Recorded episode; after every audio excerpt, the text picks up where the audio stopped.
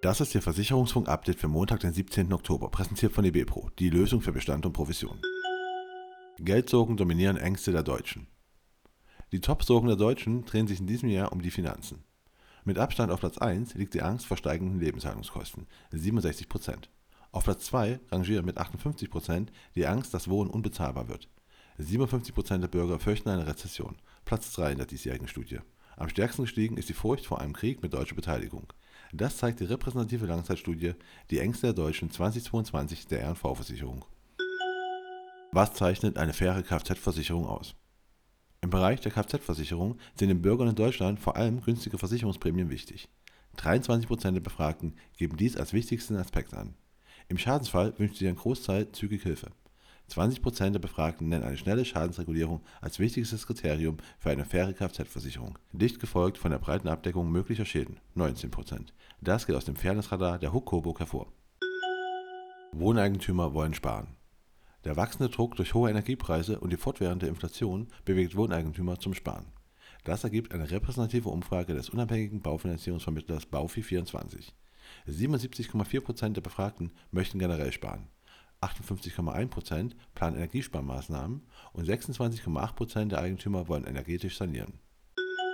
Ein Drittel der Deutschen ist für Abschaffung der Abgeltungssteuer. Die Aktienkultur in Deutschland entwickelt sich. 36,5% der Deutschen sind im Besitz aktienbasierender Geldanlagen.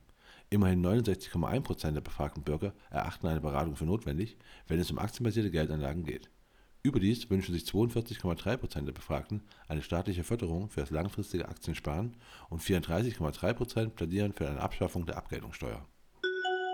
Deutsche investieren weniger wegen hoher Haushaltsrechnungen. Weltweit schränkt jeder fünfte Privatanleger 18% Investitionen ein, um steigende Haushaltsrechnungen zu bezahlen. In Deutschland tun dies sogar über 23% 13% der Deutschen gaben an, Bargeld zurückzuhalten, um zu investieren, sobald sich die Märkte erholen das geht aus dem Retail Investor Report von der Social Investing Plattform eToro hervor. Männer besitzen mehr als doppelt so viele Aktien wie Frauen. Frauen verfügen im Schnitt über deutlich weniger risikoorientierte Assets als Männer und haben deutlich mehr defensivere Vermögensanteile. Während 46% der männlichen Befragten angaben, in Aktien zu investieren, waren es bei den Frauen nur 22%. Aktienfonds hatte knapp die Hälfte der Männer, bei den weiblichen Befragten waren es nur etwas mehr als jede dritte, 35%.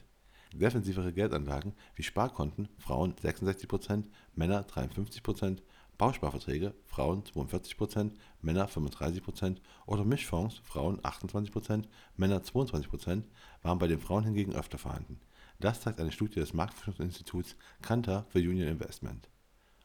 Und das war Ihr Versicherungsfunk-Update für Montag, den 17. Oktober, präsentiert von eBepro, die Lösung für Bestand und Provision.